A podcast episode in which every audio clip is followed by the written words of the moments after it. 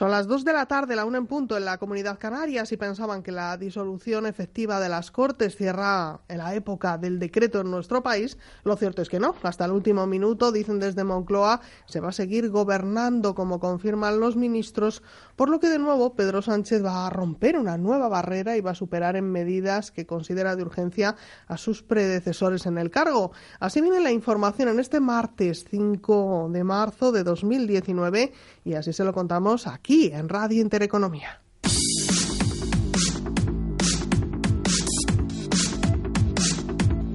Crónica. Toda la información económica y financiera en tiempo real. Con Natalia Obregón.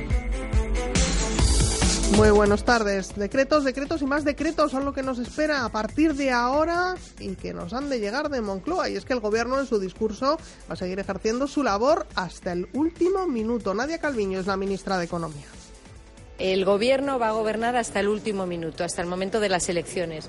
Eh, es indudable que adoptar un Real Decreto Ley tiene una exigencia en términos de la necesidad y la urgencia para su adopción, y eso es lo que está haciendo el Gobierno, adoptar medidas que tienen esa urgencia y esa necesidad. Bueno, lo que no dice la ministra es que ya con la puesta en marcha de la Diputación Permanente, los decretos que se implementen tienen que tener carácter de urgencia, por lo que el Partido Popular, al entender que eso es electoralista en todo su desarrollo, espera un informe para aclarar la situación. Dulos Monserrat es la portavoz parlamentaria de los populares en el Congreso en declaraciones a Radio Nacional.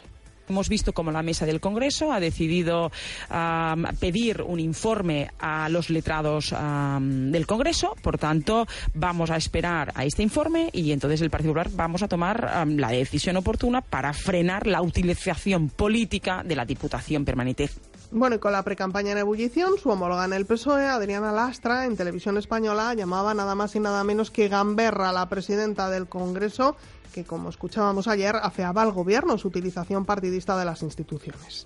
Lo que es guerra sucia es ir dopado a las elecciones, como fue el Partido Popular. A mí me sorprendía ayer la presidenta todavía del Congreso de los Diputados, que se comporta más como hooligan del PP que como presidenta del Congreso, diciendo que el PSOE, por aprobar los decretos, va dopado a las elecciones. No, dopada a las elecciones fue en este caso, fueron este, en este caso las listas del Partido Popular que fueron financiadas con dinero sacado de la corrupción y de todo lo que robaron a manos llenas el Partido Popular en los últimos años.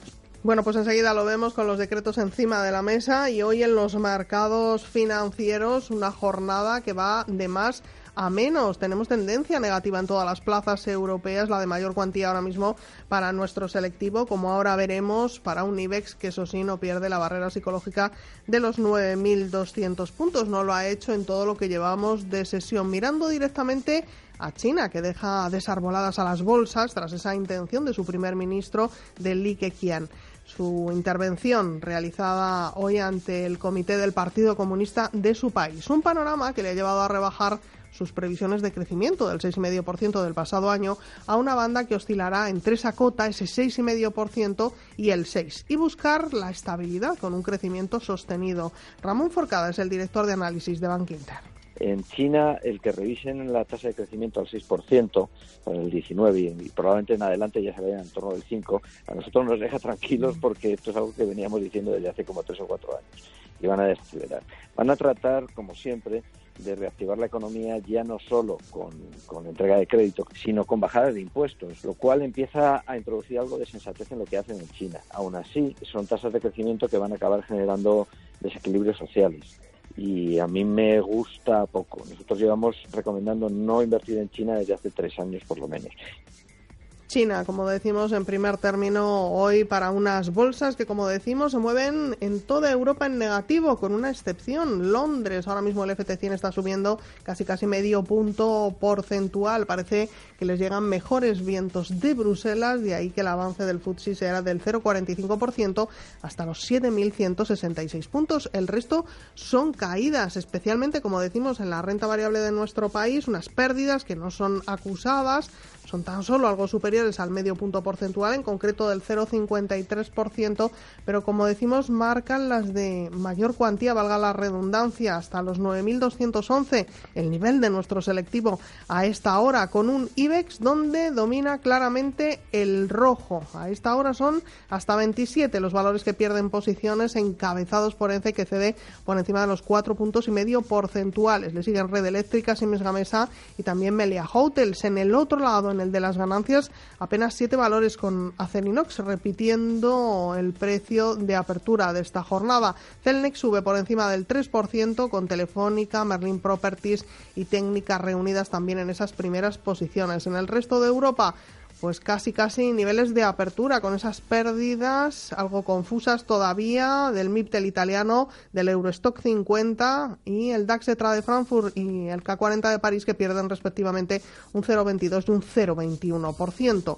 En los mercados de divisas también se mantiene plana la relación euro-dólar en las 1,13 24 unidades y hasta ahora los futuros americanos también completamente planos. Eso sí, quieren mostrar una ligerísima tendencia positiva, aunque apenas la vemos. 25.816 el nivel del futuro del Dow Jones y 2.792 el del S&P 500. En estos momentos vamos a desarrollar contenidos, pero antes, como siempre, vamos a completar portada informativa, también como siempre con los titulares de la jornada que ya nos trae Blanca del Tronco. Comenzamos, de hecho, en el Tribunal Supremo, donde el ex delegado del Gobierno en Cataluña culpa a Carles Puigdemont de lo ocurrido el 1 de octubre. Enrique Millo, que ha calificado de suicida la actitud de Carles Puigdemont, ha asegurado que en su testifical que la declaración de independencia no era una broma y que nadie en Cataluña, dice, pensó que fuera simbólica.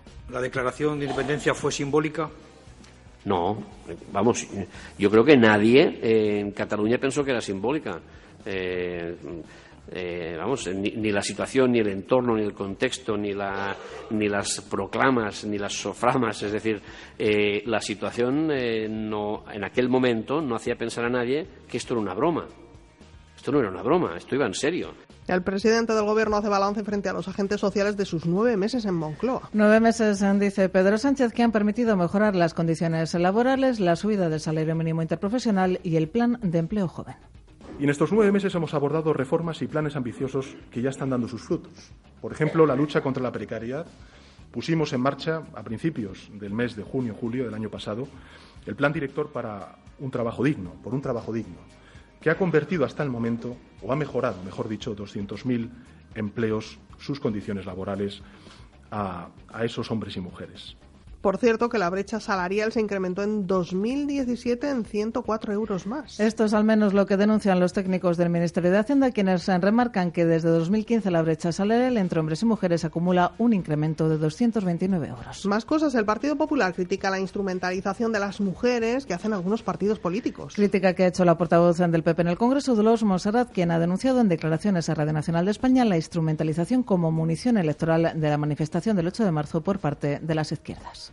Ahora bien, a mí me gustaría una manifestación del 8 de marzo que no se instrumentalice, que no, o sea, que no se instrumentalice ¿no? por parte de la izquierda a, la mujer, que la mujer no sea para ellos un objeto político, una campaña electoral, al final, no convertirlo en campaña electoral, y que sobre todo que nadie diga que aquel que no está en la izquierda no defiende la igualdad y las mujeres. Miramos al Reino Unido, un paciente protagoniza allí el segundo caso del mundo de remisión del VIH sin terapia. El VIH del paciente de Londres que permanece en el anonimato empezó su remisión como consecuencia de un trasplante de médula ósea y ocurre 11 años después de que otro paciente, en este caso en Berlín, hubiera conseguido vencer el VIH. En este caso, el paciente lleva 18 meses sin rastro del virus a pesar de no tomar ningún antirretroviral, aunque el equipo médico, entre ellos varios investigadores españoles, no quieren usar la palabra curación. Y terminamos en Cádiz donde la policía ha detenido a nueve personas en una operación contra el narcotráfico. A los nueve detenidos se les considera presuntos autores de los delitos de contrabando, tráfico de drogas, pertenencia a organización criminal y blanqueo, blanqueo de capitales. En los registros han sido intervenidos más de 500.000 euros en efectivo, un arma corta municionada, vehículos y motocicletas, así como diverso material y documentación relacionada con los hechos investigados. Gracias, Blanca. Y en este punto comienza Crónica, lo hace bajo la dirección técnica de Luis Pérez.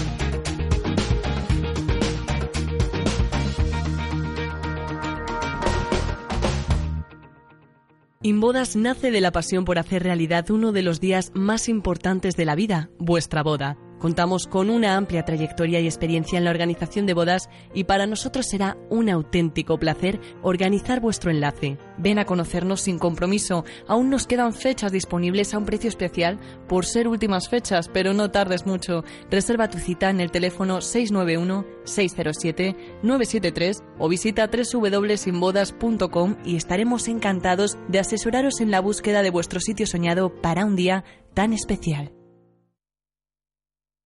Esto es Crónica con Natalia Obregón. Entramos en contenidos cuando pasan ya 10 minutos de las 2 de la tarde, una hora menos en la comunidad canaria. El Boletín Oficial del Estado publica este martes ese decreto de disolución de las Cortes y entra en funcionamiento, por tanto, la Diputación Permanente del Congreso, un remanente que este año va a constar de 59 diputados y que deberán convalidar además los decretos leyes que el Gobierno tiene pensado seguir implementando hasta el último minuto. Una idea que esta misma mañana esbozaba la ministra de Economía, Nadia Calviño. El Gobierno va a gobernar hasta el último minuto, hasta el momento de las elecciones. Eh, es indudable que adoptar un Real Decreto Ley tiene una exigencia en términos de la necesidad y la urgencia para su adopción, y eso es lo que está haciendo el Gobierno, adoptar medidas que tienen esa urgencia y esa necesidad. Así que no, no entiendo ese tipo de comentarios. Me parece que lo responsable es seguir gobernando hasta el último minuto, por supuesto, para responder a las necesidades eh, y contribuir al bienestar de los ciudadanos españoles. Eso sí, nos establece los límites de los contenidos que pueden tener estos decretos, aunque siempre se piensa en ese tiempo de descuento en temas urgentes o bien de emergencia. Pero para intentar frenar esa amalgama de medidas de última hora, Dolors Montserrat, desde el Partido Popular, en la radio pública, ha dicho que están estudiando si esos decretos se refieren a esa naturaleza de urgencia. Estamos eh, analizando absolutamente todo. Ahora hemos visto cómo la mesa del Congreso ha decidido pedir un informe a los letrados del Congreso. Por tanto, vamos a esperar a este informe y entonces el Partido Popular vamos a tomar la decisión oportuna para frenar la utilización política de la Diputación Permanente. Pero jamás un gobierno en 40 años había utilizado la Diputación Permanente para continuar aprobando aquello que ellos no han aprobado en ocho meses. Oiga, usted no ha tenido ocho y ante las críticas generales referidas al uso y presunto abuso del Gobierno, al menos así se ve desde la oposición de esos decretos leyes, la portavoz en el Congreso de los Socialistas, Adriana Lastra, defiende su uso frente al realizado por el PP cuando, recuerda, Mariano Rajoy tenía mayoría absoluta. Escuchen sus explicaciones en televisión española no tenía la necesidad de utilizar los reales decretos, porque tenía una mayoría absoluta en la Cámara, pero en la mesa del Congreso que no paralizaba esos, esos, eh, esas tramitaciones. Nosotros no, hemos tenido que utilizar los reales decretos, por lo que le digo, porque cualquier iniciativa legislativa que llevábamos a la Cámara era sistemáticamente paralizada por la mesa del Congreso y por Ana Pastor. En casi nueve meses el Gobierno Sánchez ha aprobado 30 decretos leyes, mientras que en el mismo periodo el Ejecutivo encabezado por Rajoy aprobó 28, el de Aznar 16 y 8 el de Zapatero.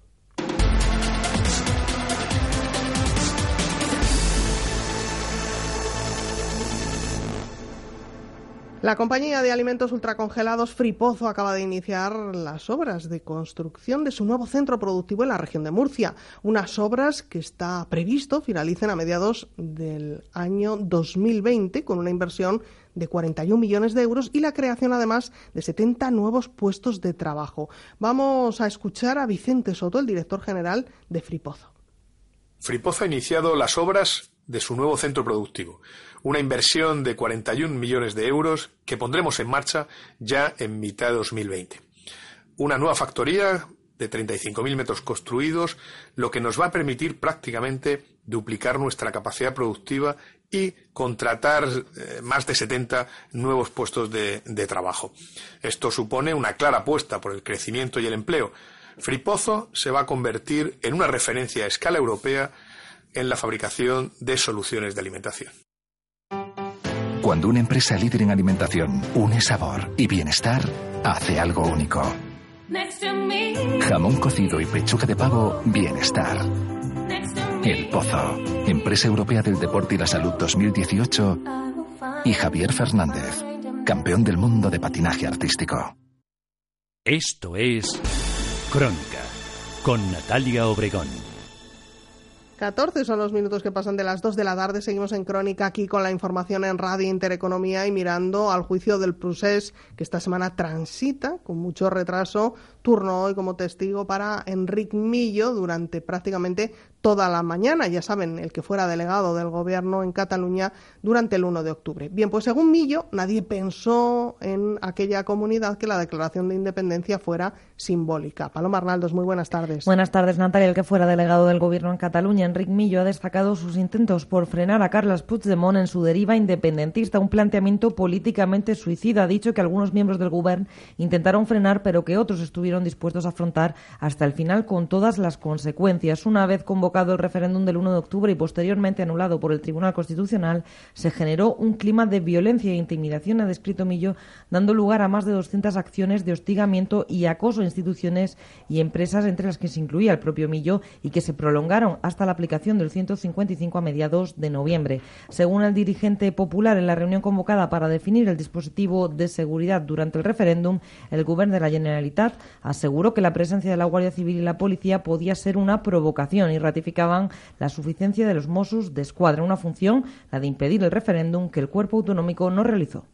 En los días previos al 1 de octubre no se impidió el uso de los eh, espacios pensados para, para, votar el día 1 de octubre, para realizar ese referéndum ilegal. Y durante el día 1 de octubre mm, yo no conocí actuaciones concretas del cuerpo de la Policía Autonómica para impedir la celebración del referéndum o para incautar el material. Millo ha criticado que Carles Puigdemont, de forma irresponsable, ha dicho no desconvocar el referéndum a pesar de pedírselo públicamente, responsabilizándolo así directamente de los actos sucedidos en la jornada del 1 de octubre. También ha rechazado Enrique Millo que la declaración unilateral de independencia fuera un hecho simbólico. ¿La declaración de independencia fue simbólica? No, vamos, yo creo que nadie en Cataluña pensó que era simbólica. Eh, eh, vamos, ni, la situación, ni el entorno, ni el contexto, ni, la, ni las proclamas, ni las soframas, es decir, eh, la situación en aquel momento no hacía pensar a nadie que esto era una broma. Esto no era una broma, esto iba en serio. Comparecía hasta hace escasos minutos Neus Munse, la que fuera consellera de presidencia con Puigdemont, y está previsto que esta tarde lo haga Juan Antonio Puigserver, ex responsable de Interior catalán. Además, el Tribunal Supremo pospone el jueves la declaración de mandos policiales del 1 de octubre y deja para la semana que viene las testificaciones vinculadas a Unipost. Gracias, Paloma. Van muy lentas las declaraciones de los testigos, al menos esta semana, en ese juicio del Prusés que se sigue en el Tribunal Supremo. Y tenemos, por cierto, de visita en España a Gunther Oettinger, el eurocomisario de presupuestos y antiguo jefe de nuestra ministra de Economía, de Nadia Calviño, en Bruselas. Ha hablado hoy de las cuentas de España y de cómo, de producirse la tormenta perfecta con todos los riesgos en liza, podríamos hablar de una futura recesión. Pepe Luis Vázquez, muy buenas tardes. Buenas tardes. Ha sido en una respuesta a Radio Intereconomía cuando este comisario europeo encargado de presupuestos ha valorado las cuentas públicas que el gobierno tenía previstas para el 2019. Sin profundizar en su juicio, Gunther Oettinger ha asegurado que tanto antes como después de las elecciones, España está en el buen camino. Nos preocupa, no nos preocupa si la economía crece más o menos. España va por el buen camino y sigue siendo atractiva para los inversores. Así lo afirmaba Gunther Oettinger. El comisario de presupuestos ha recordado que la situación de nuestro país es bien distinta a la, de hace unos años, cuando las cuentas públicas generaban incertidumbre en Bruselas. Sin embargo, ahora ha valorado el alemán las propuestas en materia presupuestarias enviadas han conseguido traer el equilibrio y la estabilidad. En cuanto a los riesgos de la economía global. El comisario europeo ha alertado que si finalmente la Unión Europea confluye en una serie de fenómenos internos, como una salida desordenada del Reino Unido y otros externos, como la guerra comercial entre Estados Unidos y China, la recesión no estaría muy lejos. Concretamente, Oettinger ha afirmado que la situación económica va a oscurecerse porque ha dicho los mejores años ya quedaron atrás. Gracias, Pepe. Y de empleo futuro han hablado hoy desde el presidente del Gobierno, Pedro Sánchez, hasta todos y cada uno de los representantes de los agentes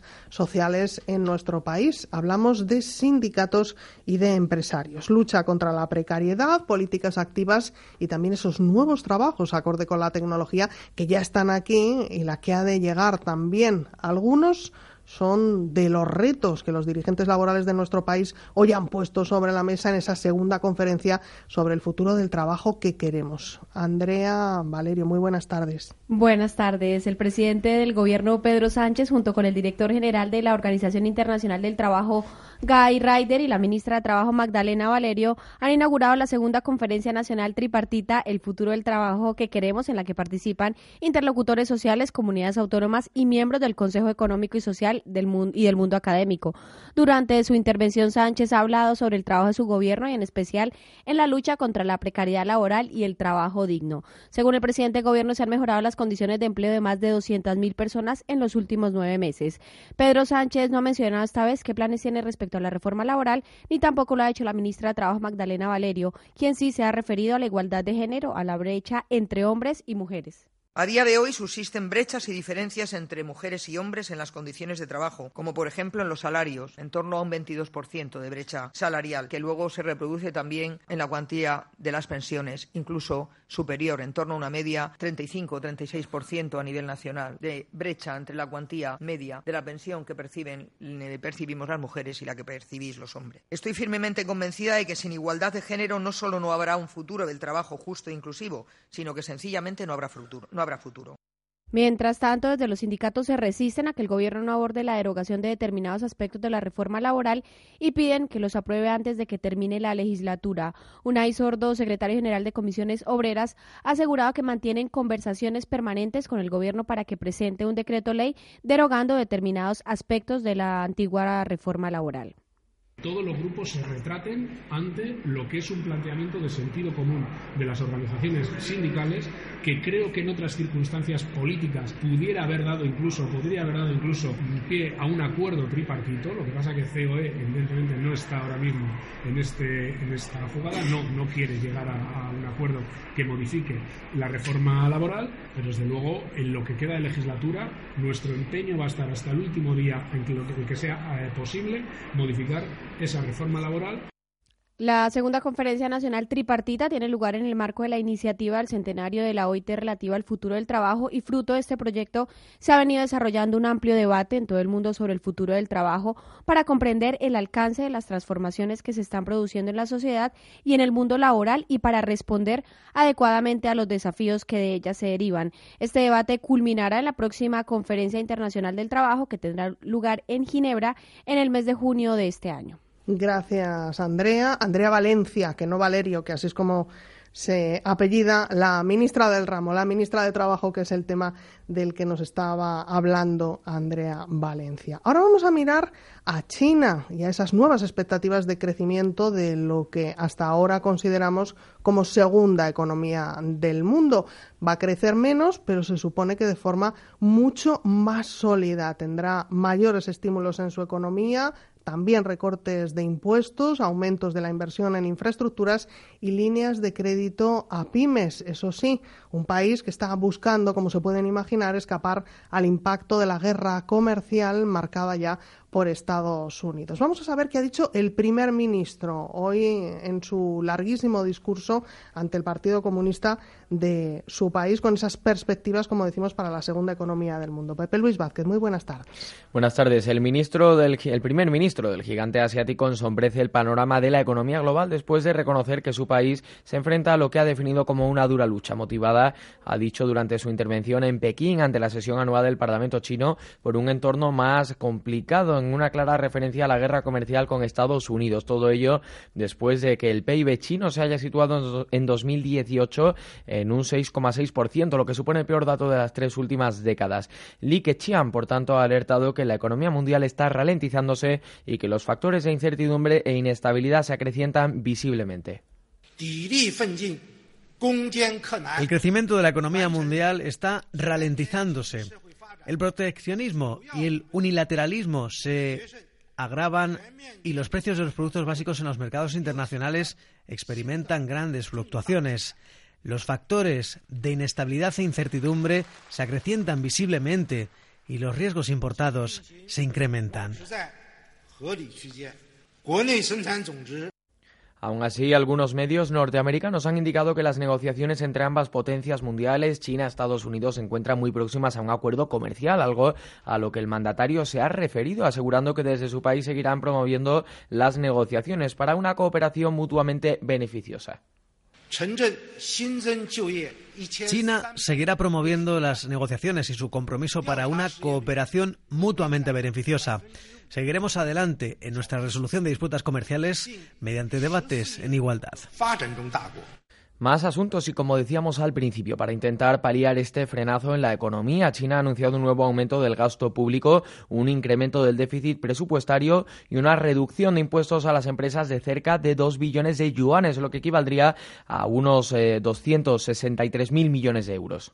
Gracias, Pepe. Pero como decimos, en China, sin duda, de lo que están más pendientes es de esa guerra comercial y su resolución. Ya saben que esta misma semana el Wall Street Journal hablaba de la posibilidad de que finalmente se llegue a un acuerdo el próximo 27 de marzo con un encuentro al máximo nivel entre el presidente de Estados Unidos, Donald Trump, y el presidente chino, Xi Jinping aunque todavía, como decimos, eso está en el aire. Algo que sin duda siguen valorando a día de hoy los mercados financieros, a pesar de esas caídas de última hora que veíamos anoche en Wall Street, con unos mercados europeos más pendientes ahora, por supuesto, de esa gran cita que se va a celebrar el próximo jueves en la eurozona. Hablamos de esa nueva reunión, eso sí, con contenido de política monetaria por parte del Banco Central Europeo y que puede pasar con unas nuevas subastas de liquidez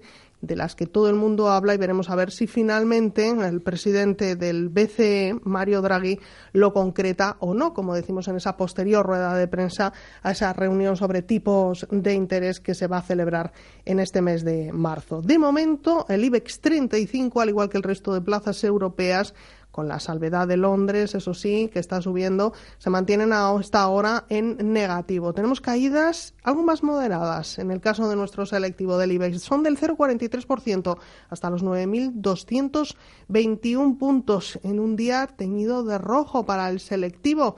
Tenemos a esta hora nada más y nada menos que 27 valores a la baja que siguen, como no, encabezados por ENCE, que pierde ya casi 4 puntos porcentuales hasta los 6,26 euros por título. Le siguen, le siguen Siemens Gamesa, decíamos, Red Eléctrica, Melia Hotels y también ArcelorMittal. Entre las ganancias destaca Celnex con esos avances superiores a los dos puntos y medio porcentuales, Telefónica, Merlin Properties e Iberdrola, en una jornada en la que los futuros americanos siguen a esta hora en niveles de apertura. Nos vamos con música.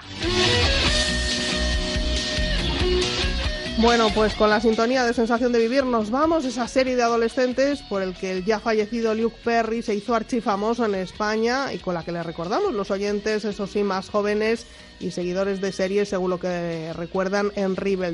En Riverdale. Hasta mañana.